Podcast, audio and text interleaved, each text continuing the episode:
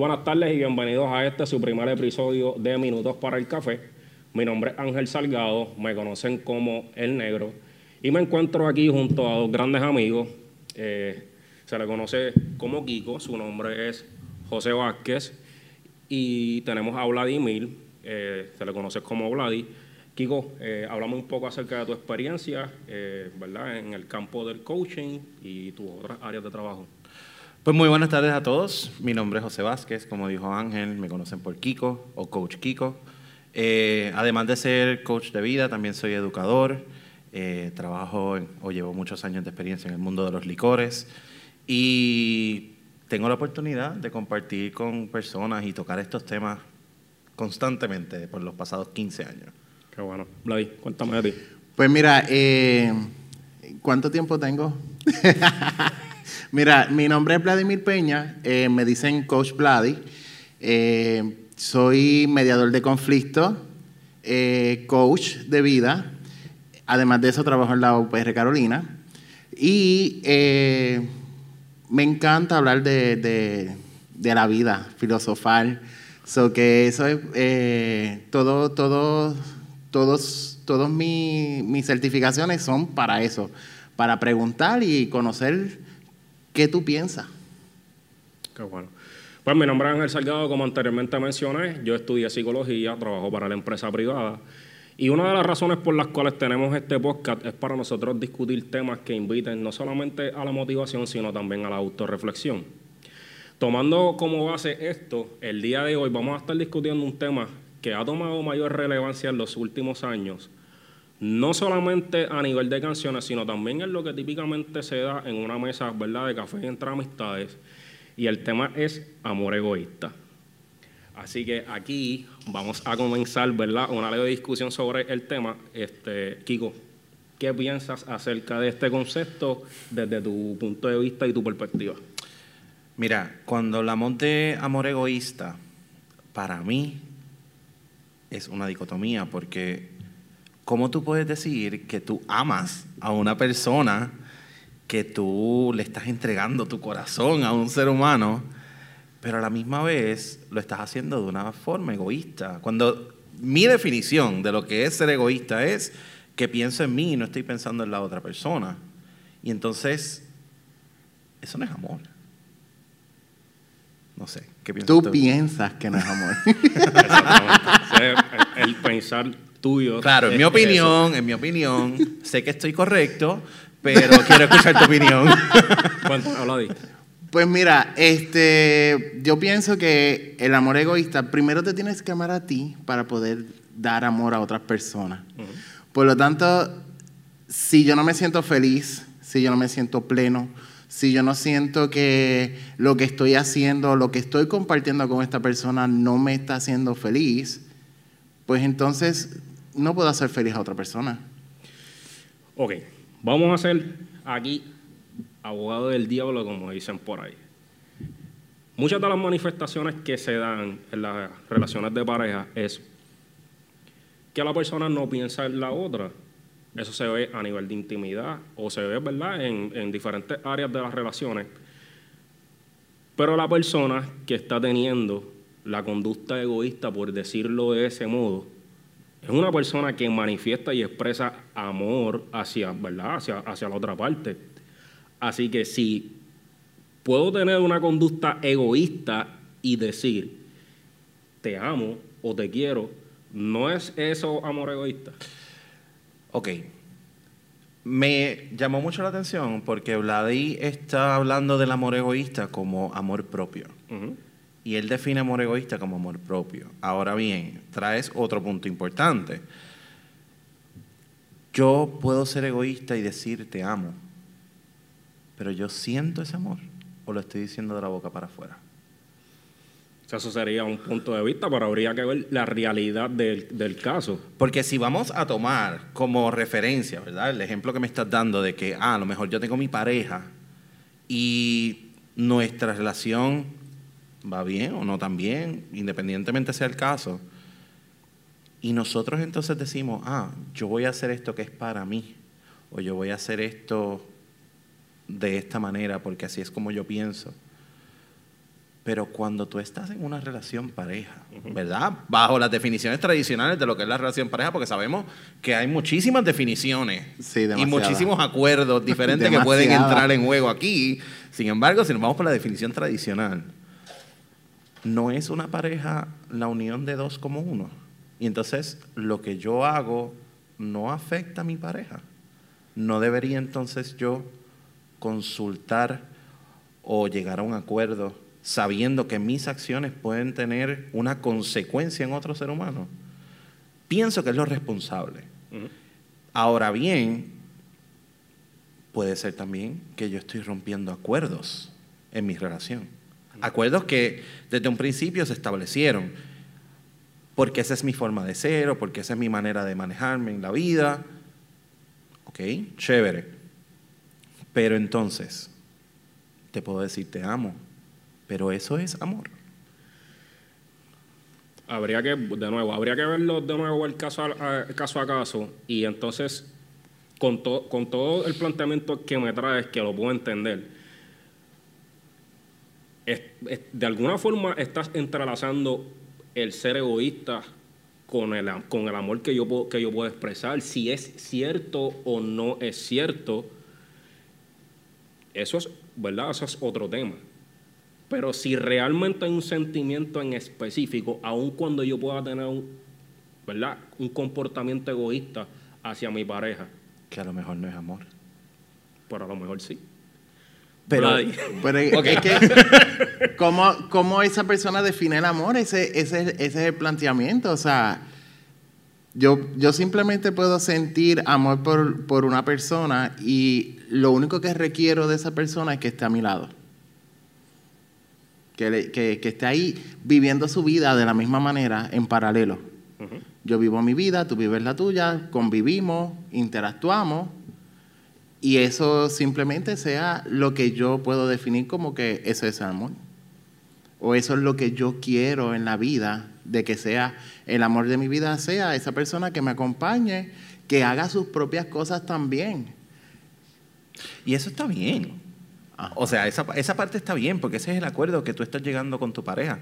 Y hay que tener claro que antes de tú comenzar cualquier tipo de relación, sea profesional, eh, sea personal, sea de pareja, tú necesitas establecer el contexto de, ok, ¿qué es lo que yo necesito de esta relación? ¿Y qué es lo que yo pido de esta relación? ¿Y qué yo estoy dispuesto a dar Claro. en esta relación? Ahora bien, si se establecieron esos acuerdos y yo conscientemente estoy rompiendo el acuerdo, por la razón que sea, pero aún así declaro amor hacia esa persona, yo eso no solamente lo encuentro egoísta, yo lo encuentro hipócrita, porque no es amor. Porque si fuese amor, ese compromiso no se rompería. Pero entonces te estás basando en que la persona no cambia. O sea, porque estás hablando de una relación de un mes, de tres meses, de cuatro, de un año, de dos años, de tres años. O sea, la persona mes tras mes cambia. Pero puede de- de cambiar ese- tu pensamiento, puede cambiar todo. Pero de esa misma manera, los acuerdos deberían cambiar. Porque si tienes, traes un punto bien valioso, las personas evolucionan, no cambian, pero sí evolucionan, crecen, es parte de. Pero de la misma manera en que las personas van cambiando, también entonces necesitan ir cambiando nuestros acuerdos para que vayan acorde. Porque a lo mejor el acuerdo que nosotros hicimos cuando nos casamos a los 23 años jovencitos, pues no necesariamente van a ser los mismos acuerdos que vamos a tener cuando tengamos 40, 50, 60 años. Ajá. Eso va a evolucionar. Pero no porque evoluciona significa que vamos a romper con el acuerdo que, que estamos creando. Y después decir, ah, pero es que yo te sigo amando. Porque no es real. Pues entonces, desde tu punto de vista, el amor egoísta no puede convivir en una relación de pareja No puede convivir. y desde tu punto de vista, sí puede vivir dentro de una relación de pareja. Define pareja. O sea, ¿qué tipo de pareja? Hay, No. O sea, De- no, no, o sea, estamos hablando de una relación típica eh, entre dos personas. Los acuerdos que se lleven a más, a más allá, ¿verdad? De relaciones entre eh, dos personas o más, ya eso, son, ya eso se sale por completo del concepto de lo que estamos discutiendo. Claro. pero en una relación entre dos, bajo las manifestaciones de lo que, de lo que tú has Sí. expresado, puede convivir entonces el amor egoísta. Tiene que haber, tiene que haber comunicación, obviamente. Este, y el amor egoísta, yo no lo veo del punto de vista donde yo voy a romperlo, a romper acuerdos simplemente deliberadamente y porque me da la gana. Sino que, pues, nació esta, eh, esta emoción de hacer alguna otra cosa. eh, y pues, mira, quiero experimentar esto. Puedo dialogarlo. La persona puede estar no de acuerdo, pero a mí me va a gustar. O yo, voy, o yo quiero llegar a esa experiencia. Y puede, pueden pasar muchas cosas en el evento. O sea, no necesariamente sea como que voy a hacer esto porque me da la gana y ya. ¿Y qué ocurre cuando tú comunicas a tu Ajá. pareja, quiero hacer esto? Y tu pareja te dice, yo no estoy de acuerdo, ah, no lo estoy. Y tú aún así decides, pero es que yo lo quiero hacer, es importante para mí. Y tu pareja te dice, no, no lo debes hacer por la razón que sea, o a lo mejor no te da ninguna razón. ajá. Como quiera lo harías. Sabiendo que quizás tu decisión de hacerlo no solamente puede afectarte a ti, sino también puede afectar tu relación. Pero entonces viene la insatisfacción. Y ahí empiezan otro tipo de problemas. Porque ahí empieza la, insatisfacción de que no logré alcanzar la emoción o el sentimiento que yo quería. O la satisfacción que yo quería. So, ¿Hasta qué punto se puede entonces vivir con un grado de insatisfacción? Porque se- seamos honestos, en una relación no siempre todo va a ir de tu manera. Claro. También hay que hacer ciertos sacrificios. Claro. que, vamos, mucha gente lo idealiza como que no, yo me voy a sacrificar por mi relación y todas estas cosas. No tiene que ser ese tipo de sacrificio. Horrible. Ahora, sí, no, definitivamente eso, eso gente, no hagas eso. Eso, eso, es- eso no es. Ahora bien, es la realidad. Ahora bien, sí hay cosas donde a lo mejor no, las cosas no se van a dar como tú quieres que se den. Ajá. Pero entonces, ¿en qué punto tú marcas para decir, voy yo primero que mi relación? Bueno, ya cuando me imagino que debe ser algo bien caso a, caso momento a momento, porque puede llegar a algo que de verdad tú, tú lo requieras y que sea algo que de verdad sea significativo para ti. Este, por ejemplo, algo que yo puedo, que yo sí diría un no no, es que parejas que te, que te dicen no te relaciones con tu familia. Porque No, a lo mejor. que no. Esto está cool. Que eso también, que eso también es un caso a caso, porque seamos honestos. Óyeme, hay familiares tóxicos Claro. y hay familiares que te quitan. Claro, pero no toda tu familia. Caso Bueno, a caso. Hay caso a caso, pero igual. pero eso, para mí, para mí eso sí sería, pues, ¿verdad? Yendo a lo personal, eso para mí sería bien, bien importante. Claro. Amistades que son bien close o familiares que me digan no te puedes relacionar con ellos, eh, yo te voy a sacar el cuerpo, te voy a decir eso no, eso no va a ¿Sabes ocurrir. cuál es el problema que yo tengo? Que dentro de los planteamientos que ambos han traído, ninguno de los dos me ha podido descartar la existencia del amor egoísta. Y voy. Es cierto, yo lo iba a decir ahorita. De alguna u otra forma, todo lo que se ha traído habla acerca de, de que sí, de que en efecto puede que, que esté la posibilidad de que, de- de que el amor egoísta exista. Pero entonces, en base a lo que tú preguntaste, ¿puede una persona que crea en el amor egoísta evitar provocarle dolor a su pareja? Eso ya ahí está bien fuerte, caso a caso igual.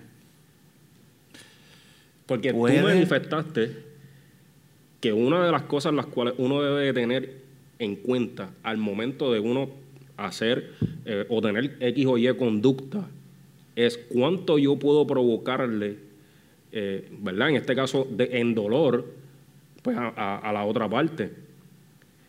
Pero si la persona que en efecto cree en el amor egoísta y lo- entiende que su conducta o el acto que va, ¿verdad? Que- que va a realizar no es uno el cual provoque un nivel de dolor tan grande hacia la otra persona,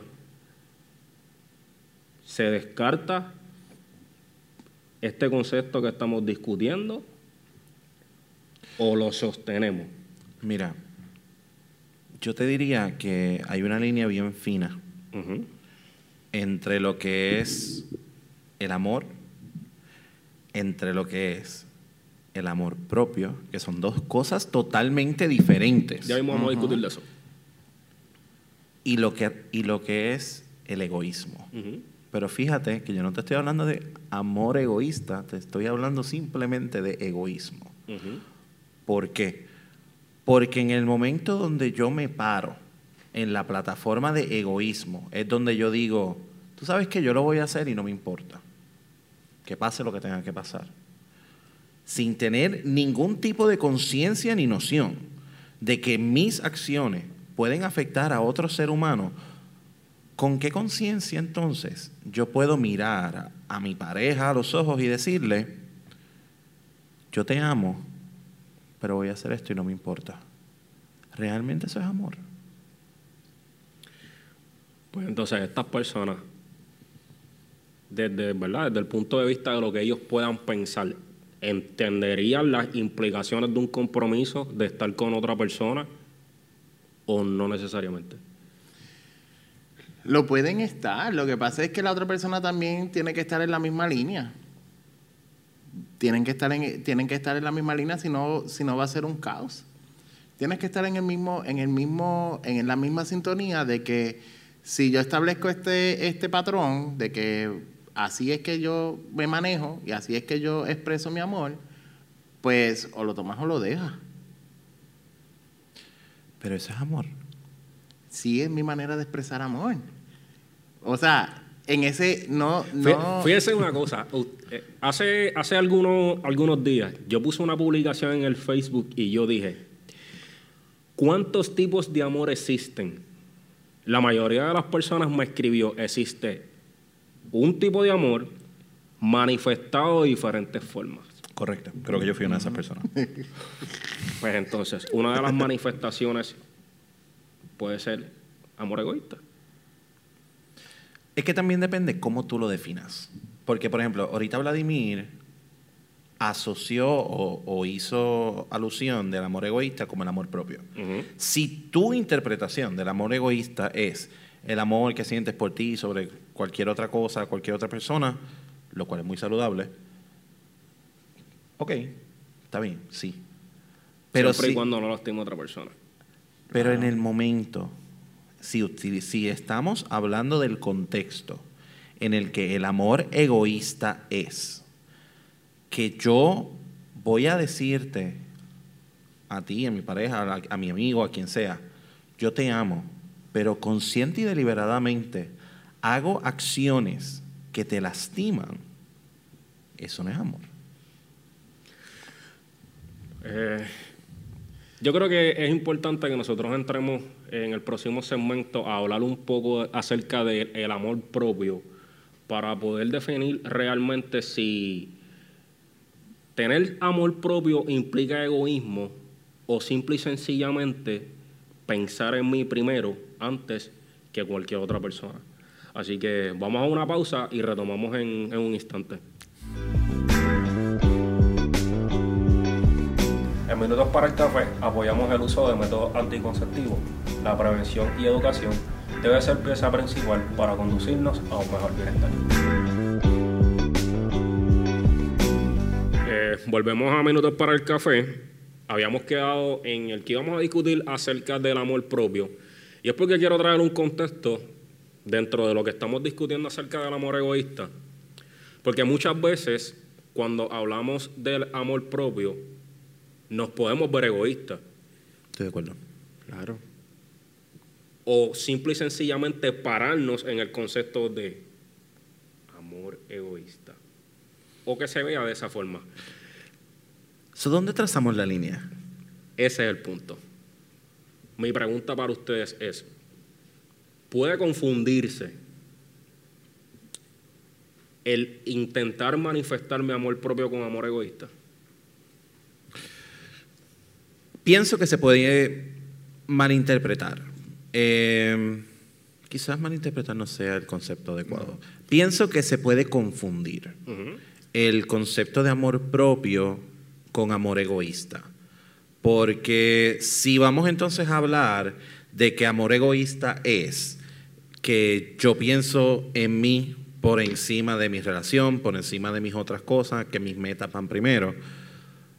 Si ese es el contexto que le vamos a dar a amor egoísta, pues sí, puede entonces decirse que el amor propio es una manifestación del amor egoísta.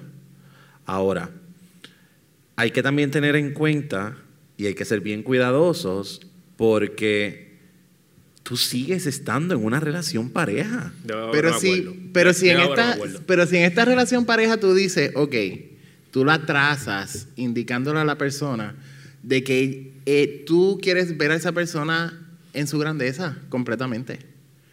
Y no la puedes, y no la, y la, y la, y vas a buscar la satisfacción de esa persona desde su propia plataforma y generando que también genere su propio amor, amor egoísta y que lo tenga en y, y- y hacer esa, esa pareja de dos personas que se aman, pueden estar y convivir en un mismo espacio y construir los dos, dos, dos, dos fuertes este, proyectos, dos fuertes este, lo que quieran hacer en su vida. Lo único que no están solos. Están Sí. generando una pareja y están generando una familia posiblemente. Y eso está bien, o sea, no estoy diciendo que todas las metas tienen que ser en conjunto. Tú ten tu- tus cosas, yo puedo tener las mías, y eso está bien. Pero, ¿qué ocurre cuando tus metas, tus objetivos, tus logros van en contra de la relación? Vamos a dar un ejemplo hipotético. Estoy con mi pareja. Y mi pareja me dice, ok, me acaban de ofrecer este trabajo, paga muchísimo dinero, pero me tengo que mudar a Tailandia a vivir. Ajá. ¿Qué pasó ahí? Entonces, ¿Cuánto tiempo? Ah, para siempre, porque Para esto es- esta, es mi, esta es mi nueva posición y, y- y estoy centrado en Tailandia, me tengo que ir a Tailandia y la opción está que tú te vayas conmigo o tú te quedes. Pero a lo mejor tus metas son aquí en Puerto Rico o en otra parte. Entonces, ¿qué pasa ahí? Tú entonces tienes que romper la relación simplemente porque cada cual está siguiendo su propio camino o uno hace unos sacrificios y dice, pues mira, a lo mejor esta oportunidad le voy a decir que no por poner, óyeme, eh, mi relación como prioridad. No, no, porque que eh, volvemos a la insatisfacción. ¿Cuáles son las consecuencias de yo hacer un acto tan atroz? yo lo pienso como un acto atroz en el sentido de que posiblemente por mi egoísmo de yo quedarme aquí y que tú te quedes aquí en Puerto Rico, tú puedas perder la oportunidad de tu vida de estar en Tailandia y, y generar 25 mil otras cosas. So, en ese caso la relación no prospera. Debemos llegar a un acuerdo. No necesariamente. Debería. Relaciones, eh, relaciones, ahí empezamos y abrimos la- las relaciones a relaciones a distancia, relaciones abiertas. No o es sea, tan fácil. Por- por- de- en el ejemplo que dio Kiko de mudarse a Tailandia, yo no creo que sea tan fácil mantener una relación. Claro que no, y mucho, y mucho Rico. menos porque no tienes un punto de regreso. Porque si tú me dices que por dos semanas, vete. Pero, óyeme, si es que te vas a mudar porque te tienes que centrar allá ahora, oye, y esto ocurre todos los días, vamos a darte el pero ejemplo. ¿cuántas veces vas a tener esa oportunidad de, de- de crecer en alguna compañía? Señores, seguimos aquí entre dos personas, en uno que realmente todas sus manifestaciones son creer que el amor egoísta realmente existe y otro que dice que no existe. Aún todavía no hay un consenso en el término, pero seguimos. Mira, esto ocurre todos los días y con algo tan sencillo como la milicia. Ajá. Óyeme, ¿cuántas parejas no se ven en una situación donde uno de los dos decide entrar a la milicia, que sabes que te tienes que ir a otro país, hacer tu training y toda la historia, y entonces la otra persona tiene que tomar una decisión. Claro. Y necesita tomar la decisión de, a lo mejor mi familia, a lo mejor mi trabajo, mis estudios, mis cosas, mis metas están acá, pero mi pareja está allá y va a estar allá por un periodo largo de tiempo. Lo espero, me voy, dejamos la relación, lo hacemos a distancia. ¿Cómo hacemos que funcione? Pero entonces, esta conversación para entrar, digamos, a la milicia, ocurrió antes de ser tomada la decisión de entrar. Ocurrió esta, esta conversación de, mira, mi sueño es ser militar y quiero hacer esto. Y a lo mejor tu pareja te dijo, no lo hagas, porque yo no estoy listo, lista para irme. Y con todo y eso decidiste, no me importa, porque mi meta es que yo quiero ser general del Army, lo que sea. Y me fui. ¿Eso es amor o eso es egoísmo? Ese es un total egoísmo. Sin embargo, este también está establecer, porque tú estás hablando también solamente del que toma la decisión de irse, no estás hablando de- del que se toma la decisión de quedarse, porque porque la otra persona no se puede ir. Pues entonces, tener amor propio de alguna u otra forma se entrelaza con el amor egoísta. completamente. Es que tú Por- tienes que amarte a ti mismo para poder para poder para poder tener un amor egoísta, tú te tienes que amar a ti mismo. Pues entonces, de nuevo, Eso ¿cree- estoy de acuerdo. ¿creen ustedes en, la- en que realmente el amor egoísta existe? Pero ¿por qué entonces? ¿Por qué entonces tenemos que caer en el, en- en el amor egoísta? Porque no simplemente puede ser un amor donde las cosas fluyan, donde la conversación fluya, donde el acuerdo fluya. ¿Por qué tiene que alguien perder para que el otro gane? ¿Por qué no podemos tener un ganar-ganar? Debería ser así, pero no siempre es así. Claro, Exacto. pero entonces, si no es así, ¿debo yo entonces elegir quedarme o debo entonces elegir yo soltar esa relación? De la misma forma en que la persona Lo que mismo. está soltando sus metas puede decir, estoy soltando mis metas, no voy a lograr llegar a donde tenía pensado. O a el- surgió, porque hay por momentos en que de surgen. Porque eso que, que acabas de, de- de decir de que te dieron una, una oportunidad de irte a Tailandia, él no lo tenía en su mente. Él no, él no entró a ese trabajo posiblemente pensando en que el día de mañana me iba para la compañía de- en Tailandia. O simplemente una compañía compró a otra y se lo llevó. 25 mil cosas pudieron haber pasado para ese ejemplo. Y, y tú no lo tenías pensado, surgió en ese momento. Y es la oportunidad posiblemente. No hay otra oportunidad de A crecimiento. lo mejor es la oportunidad de su vida. Y no hay otra oportunidad de crecimiento en esa compañía que no sea irse para allá.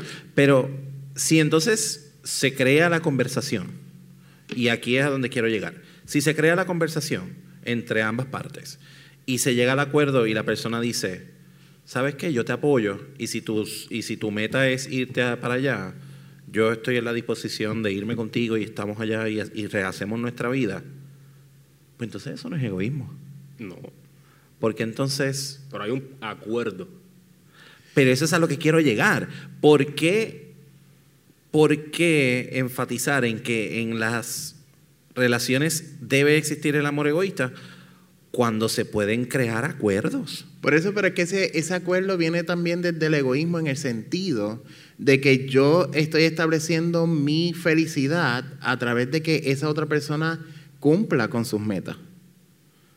No es simplemente, sigue siendo egoísmo porque tú tienes que sentir, o sea, tú tienes que sentirte pleno de que fuiste, te fuiste con esa otra pareja para Tailandia y creaste algo para ti.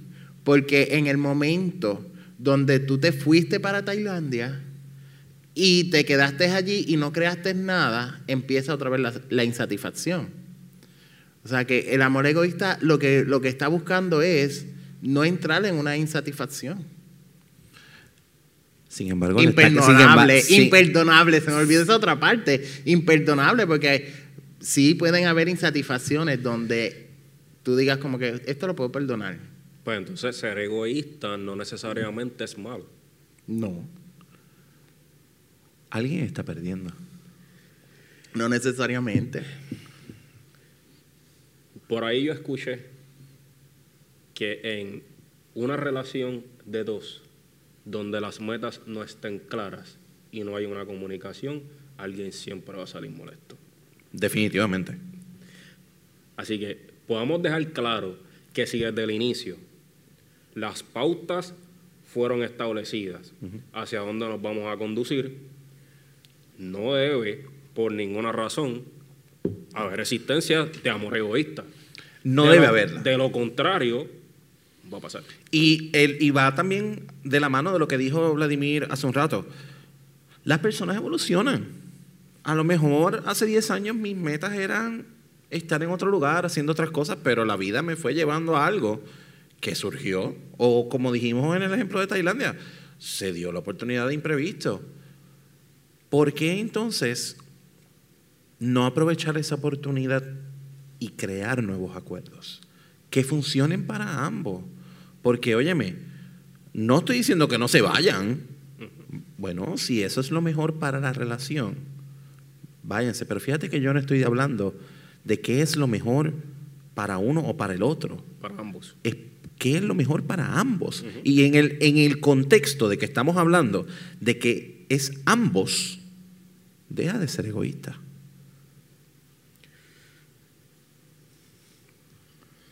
Siempre y cuando los acuerdos de principio no sean cambiados. Pueden modificarse. Pueden modificarse, pero tiene que venir un acuerdo nuevamente. Sí, claro, se crea un nuevo acuerdo. Porque si se crea ese nuevo acuerdo y se sale de lo ya establecido, caemos de nuevo en lo mismo. Pero si, aunque se salga de lo ya establecido, si los dos estamos felices, por no decir que estamos de acuerdo con los acuerdos, si estamos felices y estamos plenos en este nuevo compromiso que estamos creando, tú te sientes bien, yo me siento bien, pues vamos a hacerlo. A lo mejor era totalmente diferente, era otra cosa. Sí. Pero si tú te sientes bien y yo me siento bien, pues que vamos, vamos a hacerlo. Pero vamos a buscar el ganar, ganar. Vamos a buscar que no porque la oportunidad se me dio a mí, tú tengas que sacrificarte. A lo mejor hay que modificar algunas cosas. A lo mejor estás cediendo algunas cosas. Pero eso no significa que no te sientas feliz, porque puedes crear un nuevo acuerdo. Todos los días podemos establecer una nueva meta. Todos los días podemos crear un nuevo rumbo. Con esa misma mentalidad, tú entonces puedes decir, óyeme, si yo me voy para Tailandia y si nos vamos juntos, ¿cómo tú puedes ser feliz? ¿Y cómo podemos asegurarnos de que ambos estamos logrando mm, eh, nuestro máximo potencial? O si realmente las metas, tu- tus metas personales, tú las puedes cumplir estando en Tailandia. Claro. Y ahí, este, ¿verdad? No, no nos saldríamos tanto de la norma, sino que más bien las tanto de las metas que tú tienes como las mías eh, eh, se pueden encaminar. Y Pero- sigue siendo amor egoísta ante, ante, ante la satisfacción de ambas partes. Pero es que no es egoísta, porque egoísmo sería que me enfoco en mí y no en ti. No es egoísta, porque es un amor cómplice.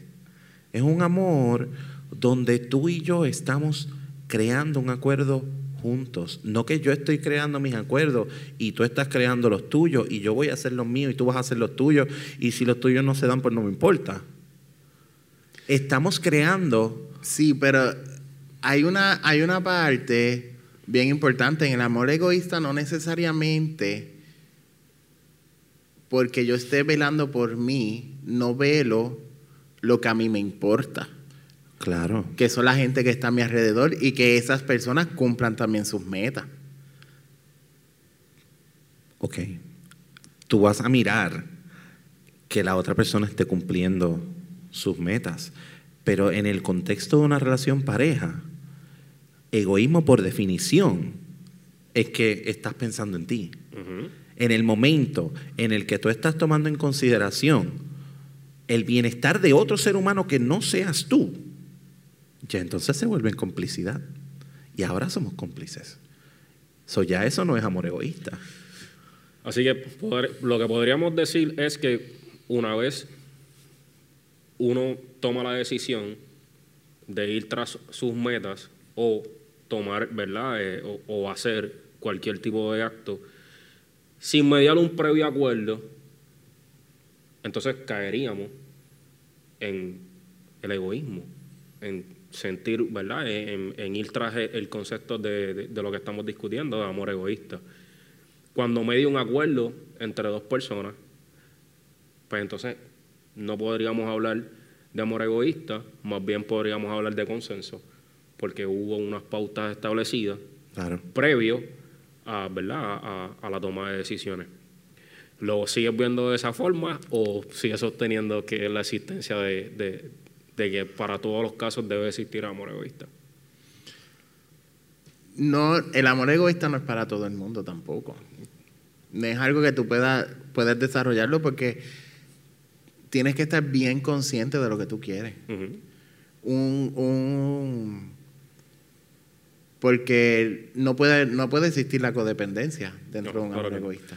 Pero fíjate, yo creo que yo pienso que de alguna u otra forma, eh, de manera individual, todo el mundo debe de, de- de sentir en algún momento dado esto del amor egoísta, eh, porque se, es parte de uno ir tras sus metas, Definitivo. de, uno ir en, en la, ¿verdad? en la búsqueda de, un mejor bienestar, de, Es ambición.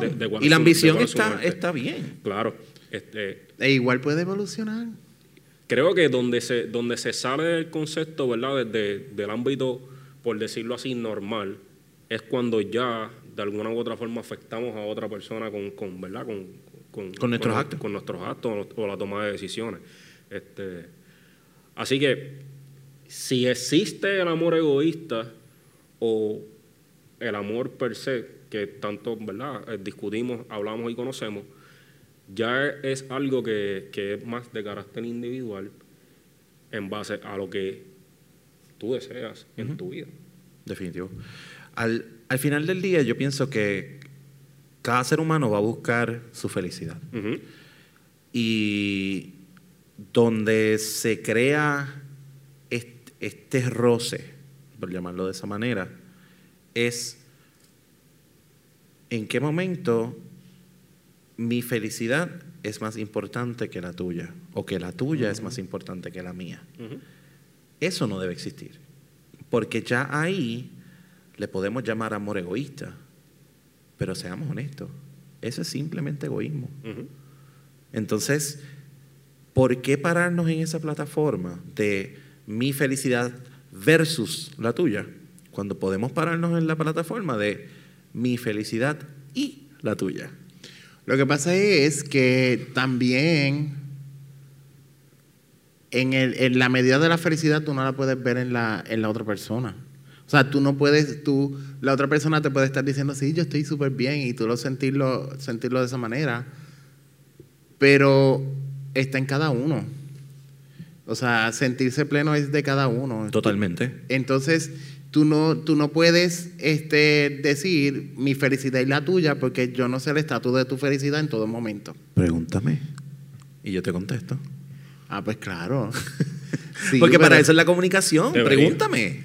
Debería mediar esa comunicación entre ambos. Y yo creo que no es que necesariamente tú conozcas si la persona está 100% feliz, porque obviamente uno se deja llevar por lo que la persona te manifieste, pero uno de alguna forma ve este, cómo, cómo la persona se siente, si la persona está disfrutando de- de- del entorno en donde están, de las cosas que están sucediendo.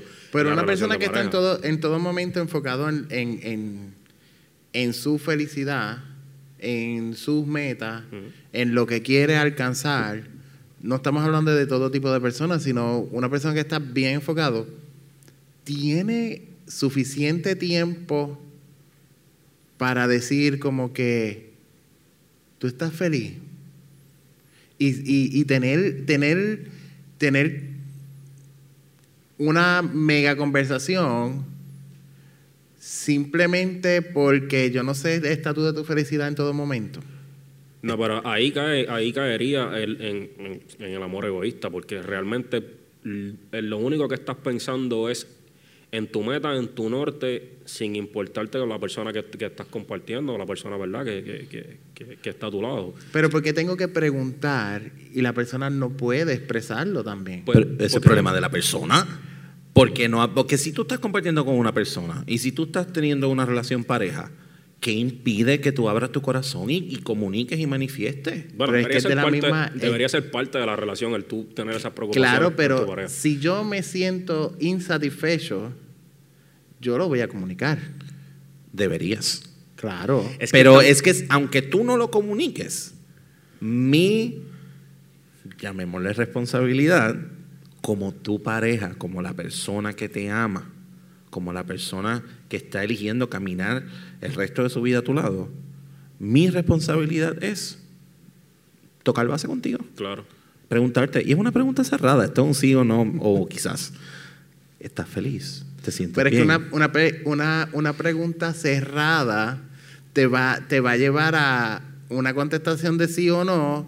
y a ti- elaboramos. Exacto. Mejor es una pregunta abierta y ahí No, am- bueno, amplía. claro. Entonces, entonces rompes con todo eso. Pero qué tan difícil podría ser simplemente expresarlo. Expresarlo, no tengo que estar preguntando. Vamos, pero es que ahí es donde entra, donde cada dinámica de relación pareja es diferente. Hay personas que se les hace más difícil ser vulnerable. Les cuesta, verdaderamente les cuesta. Y abrir su corazón a decir, no me siento feliz. Yo pienso que eh, es- esto es algo que estamos acostumbrados a esperar a que nuestras parejas nos exprese, me siento mal o no estoy conforme o a gusto con esto. No hacemos el ejercicio de, no sé, por cada cierto tiempo, cómo estás, cómo te sientes, tener ese, ese tipo de conversaciones. Para eso, para eso mismo es que eh, eh, eh, nace Minutos por el Café, porque son temas que usualmente no se discuten. Temas que típicamente cuando las personas se sientan Sí. en una mesa a tomarse un café y a hablar es cuando ya la situación está. Explotó. Ajá. No, no nos adelantamos, no tomamos parte de hablar de estos temas como deberían de darse, ¿verdad? En temas en temas eh, regulares o In- normales. incluso, fíjate también la, la percepción que las personas tienen de que nos vamos a sentar en una mesa, nos vamos a tomar un café y una pregunta como, óyeme, ¿te sientes feliz? Ya eso es indicio como que, espérate, ¿qué pasó? Hice algo mal, a- algo pasó, eh, metí las patas, eh, me van a dejar. Rápido crea toda esta paranoia y, y- y todo este sentido de, de ansiedad que viene junto con una simple pregunta que no tiene por qué crear todas esas emociones si ya tú tienes como práctica de vez en cuando sentarte con tu pareja y simplemente preguntar Y- y- dónde estás. O dialogarlo. Claro, Más bien que preguntar. Es que preguntar siempre, siempre trae a algunas personas que le pregunten es, es incómodo, pero dialogarlo es súper cool. Yo creo que más bien, este, ya estamos finalizando, debemos de tener un poco más eh, de noción acerca de, de las, de las verdades, de la relación que nosotros estamos manteniendo, la manera en cómo nosotros podemos afectar de alguna u otra forma en las decisiones que nosotros tomamos a, a, ¿verdad? A- hacia nuestras parejas. Y tomando eh, esto último, ¿verdad? Que, que discutimos, no esperar hasta que la persona de alguna u otra forma se sienta mal o, o, ¿verdad? O ya lleve tiempo con esta situación cargando de que no me siento conforme, no me siento feliz estando en esta relación, sino más bien tomar el pie de sentarnos en una mesa y discutir acerca de temas que realmente son importantes para que a la larga nosotros podamos mantener relaciones eh, saludables en el mejor bienestar de ambos y no caer en el concepto que eh, por los últimos años ha tomado mayor relevancia de el amor egoísta. Así que ustedes son los últimos que tienen la palabra referente a la existencia del el amor egoísta, si es un concepto que se sostiene por sí mismo, si puede mezclar el amor y el egoísmo a la misma vez, ustedes al final de todo son los que tienen la última palabra. Esto fue Minuto para el Café. Muchas gracias.